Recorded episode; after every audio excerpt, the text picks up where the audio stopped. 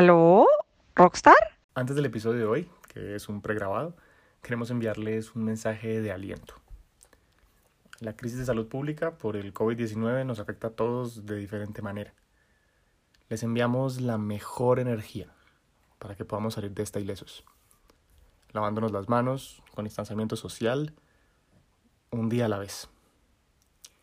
Esperamos que ustedes, sus equipos de trabajo y sus familias estén bien, sanos y tranquilos. Ahora sí, el episodio que preparamos para hoy. Estás escuchando Doctor Rocks con Santiago San Miguel, Mila Renza y Mónica Zuluaga.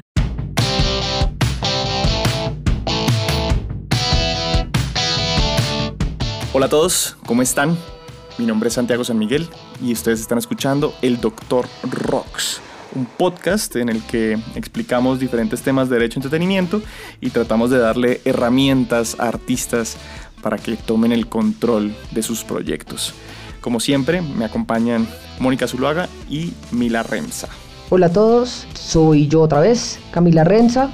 ¿Cómo van? Un gusto que nos puedan volver a escuchar. Bienvenidos a un nuevo capítulo del Dr. Rocks. Hola a todos, un saludo desde Medellín, esperando que, que, estén muy bien y se estén cuidando mucho. Yo muy complacida de compartir otro programa con ustedes. Yo me atrevería a decir que esto es la tercera temporada que tenemos porque tuvimos un hueco grande de receso por culpa de la cuarentena, el coronavirus y estas nuevas formas de rutina que tenemos ahora. Entonces esperamos que el impulso se mantenga. Para el capítulo de hoy teníamos preparado una letanía y es que hay cosas que no son normales. O sea, realmente no es normal que pasen muchas cosas dentro de esta industria y no es normal muchas de las cosas que nos pasan por enfrente y que vemos como abogados y que tenemos que revisar. Ese tema, cuando lo estábamos discutiendo, eh, se vino a la cabeza otra campaña de, un grupo de, estudiantes que tuve en, la Javeriana, que ellas, o sea, es una colectiva de estudiantes que tienen también una campaña con ese nombre, que se llama No es normal y es en conjunto con varios grupos estudiantiles eh, de distintas universidades. Esa campaña principalmente trata temas de, principalmente temas de acoso por parte de profesores a estudiantes y digamos que invitamos también al grupo de la Javeriana que se llaman Polifonía a que nos contaran un poco de ese tema cómo va. Ya relacionado con lo que tenemos nosotros sobre la mesa, que es temas de derecho, vamos a contarles como desde nuestra perspectiva cosas que creemos que no son normales. No sé, Moni, ¿tú qué crees? ¿Qué no es normal? Bueno, yo creo que, por ejemplo, no es normal que, un contrato con un manager no incluya la obligación de un plan de trabajo. Y en general creo que no es normal que un contrato, por ejemplo, con una editora o con una distribuidora o con un sello, no establezca las condiciones de obligación para, estas eh, entidades de manera clara. ¿A qué me refiero? Yo me encuentro todos los días, y seguro ustedes también, contratos en los que del artista son un montón de obligaciones y compromisos muy específicos pero del otro lado son cosas como poner todos sus esfuerzos para eh, intentar de todas las maneras posibles que, y esto en últimas para el artista solo genera incertidumbre. No es normal que eso pase, pero aunque no es normal, nos hemos acostumbrado a esa práctica en la que es siempre el sello, la editora, la distribuidora o el manager el que tiene el poder, entre comillas, el que tiene la posición de ventaja, el que tiene la posibilidad de tomar decisiones. Y, tal vez eh, nos acostumbramos a eso, pero definitivamente no es normal. Yo tuve un caso en el que hubo un, un, manager en el que entramos a discutir sobre el plan de trabajo, que él no quería incluirlo dentro, dentro del contrato. Y básicamente me dio a entender que los managers no podían incumplir los contratos. O sea, que él no tenía por qué imponer un plan porque igual el manager no podía incumplir el contrato. Claramente, pues yo me reí de una manera estrepitosa en la reunión. Em, y es como, man, o sea, las, las condiciones son de parte y parte. Y creo que el plan de trabajo, así no sea, digamos, eh, del todo posible que, que pacten unos resultados específicos, sí es importante saber como hacia dónde van, ¿no? Y como qué cosas tienen pensadas y, y a veces pues que tienen un compás de tiempo para entregarlo también. Creo que es importante pues saber que, que, hay diferentes maneras de armar eso, pero sí, no, no es, no es normal que un manager simplemente crea que su comisión es por existir o porque el proyecto exista. Cami, ¿tú qué crees que no es normal en esta industria? Yo lo que usualmente le digo frente a eso último a mis clientes es, piensen que el manager es un gestor, es un administrador de un proyecto y ya el gerenciar o el, el eh, manejar un proyecto implica que uno cree un plan. Puede que el plan no salga tal cual como lo, lo, pactamos o lo, lo, diseñamos, pero, pero sí nos va a permitir tener una trazabilidad, que en últimas siento que es lo que busca el artista. Bueno, y para mí, veamos, para mí no es normal que un, una empresa comercial, llámese como se llame, le proponga al, al artista un negocio en donde en principio estemos hablando de eh, una licencia de uso de una obra musical y cuando uno termine de revisar el contrato, en realidad el contrato se ha transformado en una sesión de la obra musical o del fonograma. Me parece cero normal.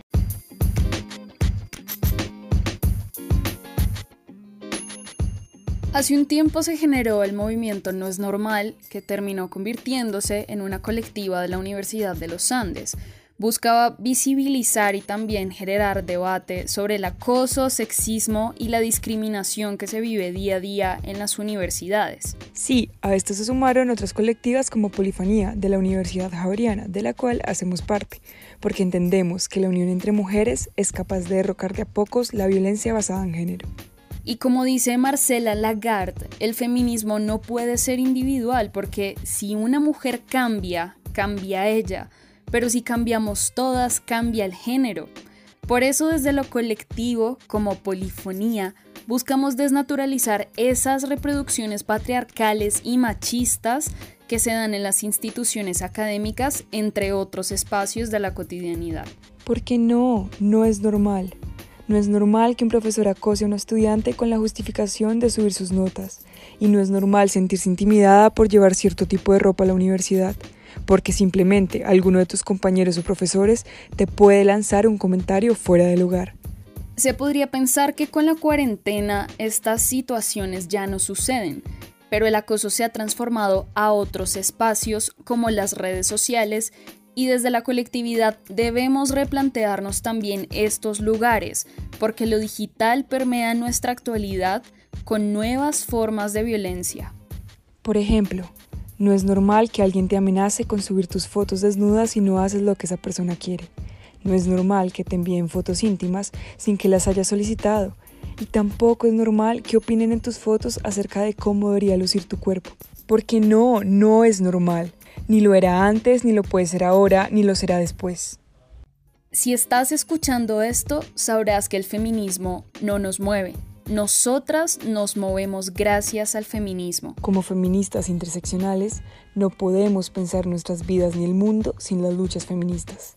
Somos un espacio de hermandad donde nos sentimos acompañadas, escuchadas, representadas, apoyadas, queridas y cuidadas. Por eso el feminismo debe ser colectivo. Encuéntranos en nuestras redes sociales como Polifonía CG. Estás escuchando Doctor Rocks con Santiago San Miguel, Mila Renza y Mónica Zuluaga.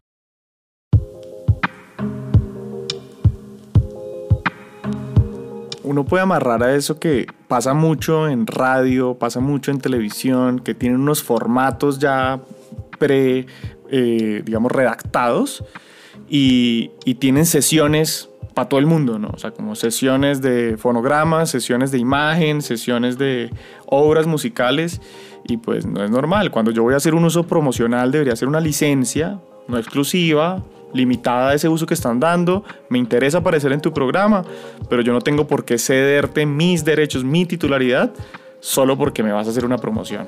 Lo otro es que, es que se, vuelven, se vuelven licencias como, como tirando a sesiones, pues como licencias exclusivas por todos los medios conocidos, por todo el término de protección legal, o sea, eh, como que son licencias un poco descontextualizadas, solamente con el propósito de blindarse y de garantizar el uso, pero un poco desconociendo la naturaleza del uso que se va a hacer y sobre todo también la posición del artista y del titular de los derechos. Total. Yo voy a decir uno y es, yo, yo creo que no es normal que un sello discográfico le pida al artista que le ceda los derechos de interpretación.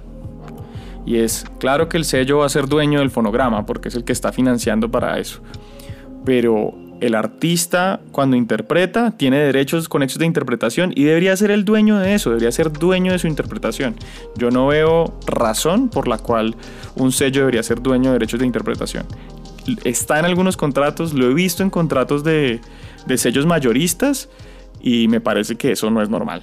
De acuerdo, de acuerdo. Yo también lo recuerdo mucho en contratos muy antiguos, pues como contratos de los 70s, 80s que, que siempre establecían sesión. Pero, pero, pero me parece inconcebible que hoy eso siga pasando, sobre todo porque siento que los artistas ya tienen otra conciencia Em, tienen otra cercanía con el tema de la industria y, es imposible que, crean que eso no, no, es relevante. O sea, ceder un derecho es muy importante, es entregar la propiedad total de algo tuyo. Estoy de acuerdo contigo, Moni. Y en conexión con eso, para mí, y creo que para todos, tampoco es normal que los managers obtengan autoría sobre las obras musicales. Hasta cierto punto, siento que está bien que uno quiera retribuirle al manager con puntos de publishing o sobre la obra musical.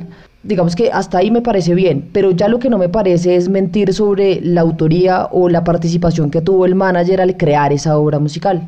Entonces, cuando uno va a Spotify y revisa ciertas obras musicales, en Colombia se ve mucho también, uno empieza a ver que hay managers que, que aparentemente son compositores de canciones, cosa que la verdad, no es normal. Que hay que hacer una aclaración. Si eso es cierto, fantástico. Si el manager tiene capacidad de composición y participó en la sesión de composición, pues obviamente sí.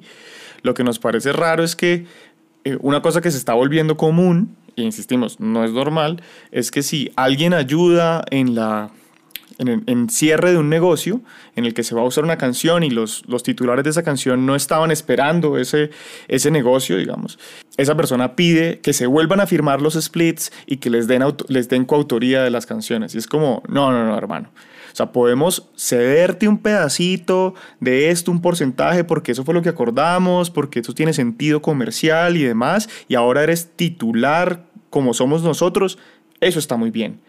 Pero ser coautor yo creo que no tiene ningún sentido. De acuerdo, porque sería además como decir mentiras. O sea, la autoría es una, es una cosa con la que se nace al momento de crear la obra, es un derecho que nace en ese momento de la creación. Entonces, si una persona decide al final meterse como coautor sin serlo, pues estamos definitivamente infringiendo los derechos de los que sí son autores y diciéndole mentiras al mundo porque la, autoría no puede regalarse, se, entrega la titularidad, no la autoría. Estoy de acuerdo, la, calidad de compositor, aunque suena a nada, eh, siento que es muy valiosa. Absolutamente, es lo más importante, pues es el punto inicial, ¿no?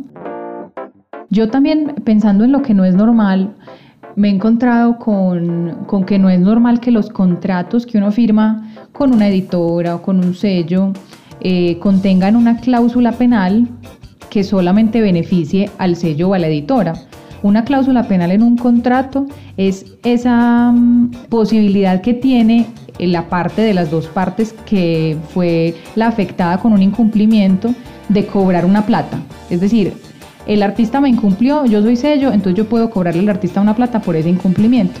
Resulta que estos contratos contienen esa cláusula penal solamente a favor de ese sello o esa editora, no para los dos lados. Eso significa que si el sello de la editora incumple, el artista pues no puede hacer nada. O sea, podrá eventualmente demandarlo, pero todos sabemos lo que implica una demanda, un proceso judicial, desgaste, eh, plata, todo. En cambio, la, otra parte, es decir, el sello de la editora, sí podría perfectamente usar la cláusula penal a su favor. Esto es también una práctica incorporada y definitivamente no es normal. Yo vi una vez un contrato de un manager que incluyó en una cláusula penal con un artista emergente que tenía una sola canción afuera, eh, una cláusula penal por 250 millones de pesos. Y obviamente únicamente por el incumplimiento del artista, o sea, sin posibilidad de que el manager incumpliera. Y cuando se lo cuestionamos diciendo como esto debería ser un poco bilateral, ¿no? Y es como, no, no, no, si yo incumplo yo no, yo no puedo pagar tanto. Y es, entonces, ¿por qué lo estás exigiendo de vuelta? O sea, Sí, ahí, ahí tiene que haber un poco de reciprocidad en, en, ese asunto. Totalmente de acuerdo. Siento que eso es como un elemento principal de los contratos en general y es que haya por un lado reciprocidad y por otro lado equilibrio. Y hablando un poco de eso, tampoco es normal que en el contrato de management el único que tenga la posibilidad de terminar el contrato sea el manager. Esa facultad de manera unilateral solamente para él pues mm, la verdad me parece que, que afecta profundamente al artista y que afecta profundamente el equilibrio del negocio. Y eso no solamente respecto del manager, sino de, cualquiera de estas eh, eh, empresas que hacen parte de la cadena. La terminación debería en todos esos contratos ser bilateral.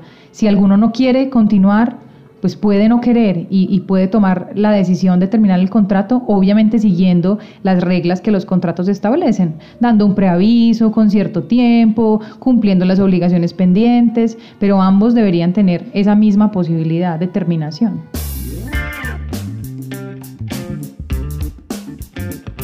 Yo quiero cambiar de agente criticado y digamos hablar de los promotores. Hay unos promotores muy respetados que hacen que hacen eventos muy bien logrados, pero hay unos que no son tan bien habidos y yo creo que no es normal cuando un promotor eh, le entrega unas boletas a un artista y le obliga a una venta mínima y el artista tiene que responder sí o sí con esa boletería. Y es como, pues eso no es normal. O sea, el que corre el riesgo es el de hacer el evento es el promotor, el artista no. Entonces, el artista no debería pagar por tocar en un evento. Si es el promotor el que debe asumir el riesgo de si las vende o no las vende. Si el artista le ayuda a vender más boletas, me parece que es un esfuerzo comercial válido y necesario y todos estamos montados en el mismo barco. Pero si no se venden las boletas, por la razón que sea, no tiene por qué ser el artista el que termine pagando de su bolsillo esa boletería. De acuerdo. Sí, no es normal, pero pasa un montón. Estoy de acuerdo contigo. Em, cambiemos un poquito de personaje yo creería que, no es normal, y aquí ya vamos a hablar de nosotros también un poco, que no es normal que tu abogado eh, te represente a ti frente a un asunto y al mismo tiempo también represente a la, a la otra parte que está involucrada en ese contrato.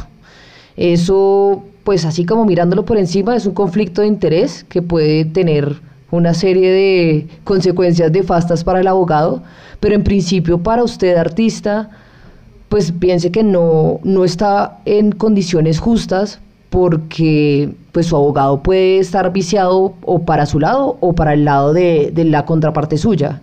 Lo que eh, por donde se mire, pues no es normal. ¿Tienes dudas sobre la industria musical? Pregúntale al Dr. Rox. Ahí decíamos un poco es que pues un abogado en el fondo es un seguro contra peleas. Y, en, el caso de una pelea de un abogado en conflicto de interés, pues el 50% de las posibilidades es que no esté a favor tuyo. Entonces, tienes un 50% de posibilidades en tu seguro contra peleas que no sea tu seguro contra peleas, sino el seguro de tu contraparte.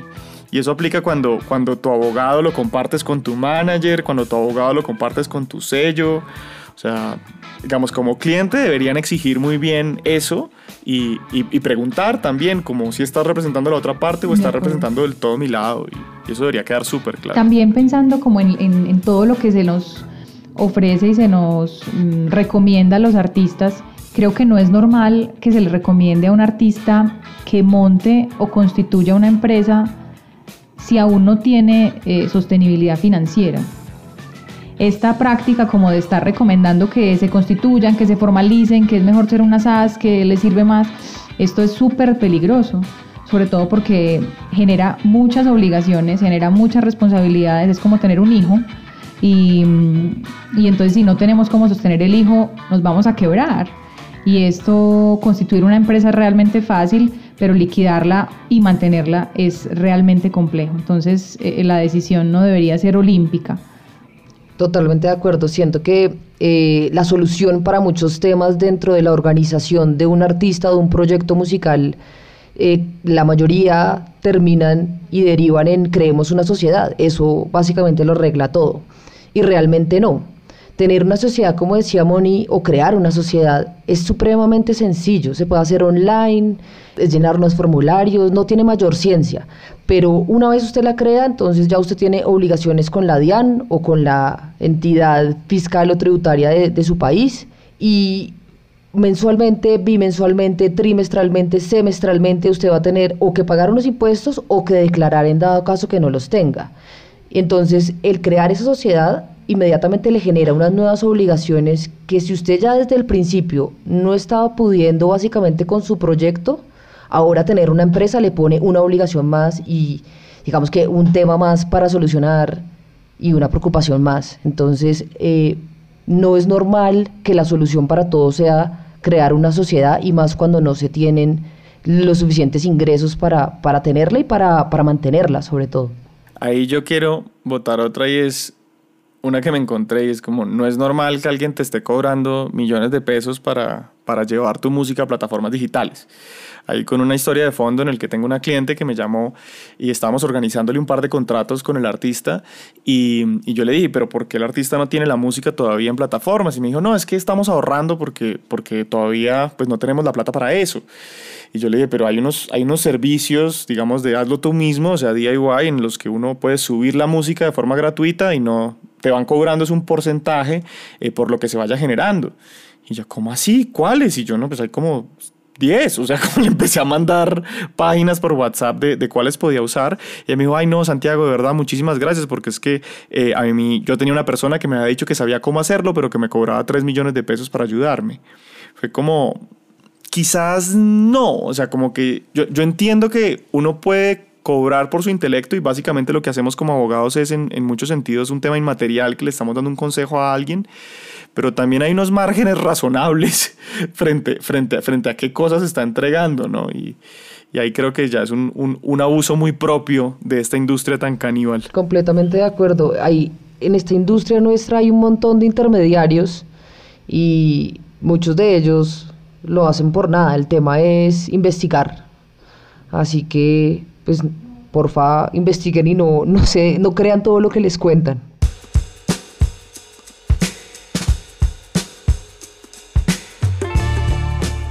Santi mencionaba un no es normal que, que me pareció bien entretenido, que no lo había visto nunca, y es que no es normal que mm, tú firmes con tu manager un contrato laboral. Eh, las obligaciones de un manager y, el tipo de, contrato con un manager no puede tener esa condición. Un contrato laboral en el que es un subordinado al que tienes que pagarle prestaciones sociales, salario, cumplir horarios, esto no, no, no es natural, no es normal y además eh, te exigiría hacer una cantidad de gastos, pues asumir una cantidad de gastos que en un proyecto naciente es imposible de sostener. Lo normal es que un manager firme contigo un contrato de management donde se establezca un valor, eh, un fee o eventualmente un fee más un porcentaje o solo un porcentaje. Las tres modalidades existen, pero definitivamente no, no será un contrato laboral. Efectivamente, no es normal. Es historia, eso es una historia de terror propia. O sea, a mí, a mí me pasaron un contrato de management de contrato laboral para mí como artista y uno es como, uy, no, mejor, mejor no. Ni qué hermosura. Éramos muy bebés. Lo que no sabían era que era una banda de abogados. sí, éramos tres por lo menos. O sea, no, no, no, no hicieron una buena investigación esos managers. De acuerdo, de acuerdo. Yo voy a votar una ahí también. Venga, no es normal que no lean los contratos. O sea, o sea, es como, o sea, yo, yo entiendo que es el peor tipo de literatura. O sea, es el, un contrato es el peor tipo de literatura. Es el género literario más aburrido de la historia. Pero, pero hay mucho en juego. Sí, y, es, y entendemos que, digamos, su equipo legal, que podríamos ser cualquiera de nosotros, estamos es para ayudarles a entender qué es lo que está ahí, pero, pero las condiciones comerciales mínimas sí deberían tenerlas muy claras y sí deberían revisar que esas condiciones estén ahí. O sea, como poder decir, yo pacté que era un 20%, muéstreme aquí en dónde está el 20% y que sí sea eso ahí. O sea, como, como no es normal que les pasen cualquier cosa y además se sientan obligados a firmarla solo porque tan buena gente, ¿no? Completamente. Así como no es normal tampoco que solamente hagan acuerdos de palabra.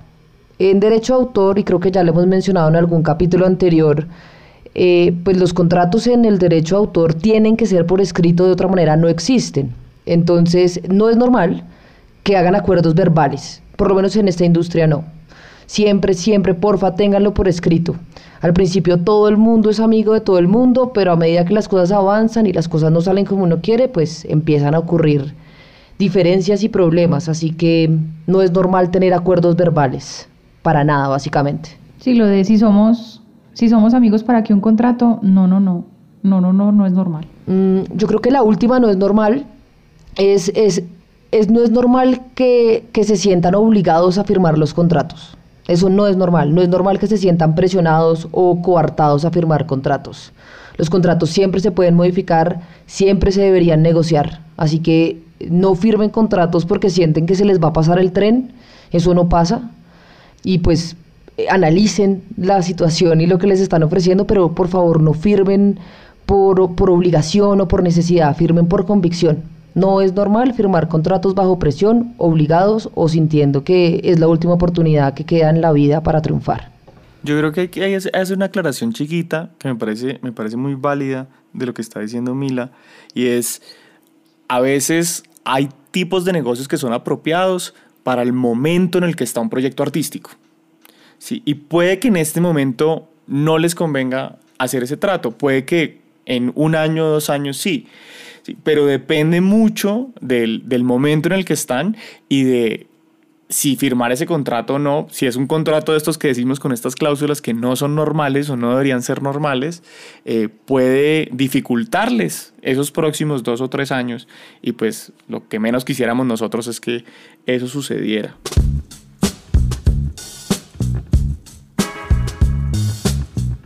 Pues bueno, estas son nuestros, nuestra diatriba de no es normal, de distintas cosas que creemos que desde lo legal, así sean prácticas reiteradas, no son normales, no deberían ser normalizadas y y no deberíamos tampoco avalarlas.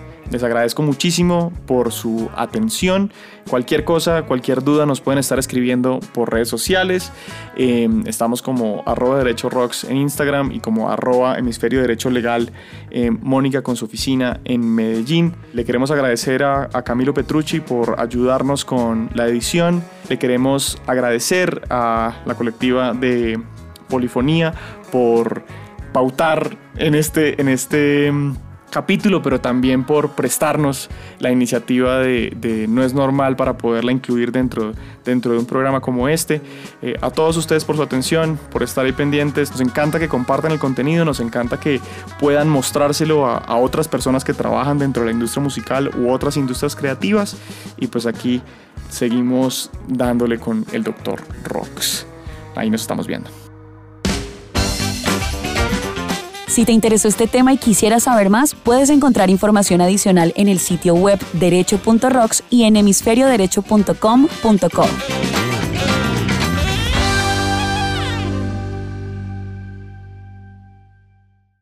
Como no hemos considerado todas las características y la situación actual de tu proyecto musical, todo lo que hablamos en el programa es nuestra opinión personal y no debería ser considerado como una asesoría jurídica. Este programa es creado únicamente con fines educativos y de entretenimiento. Esperamos que lo hayas disfrutado. Nos vemos a la próxima.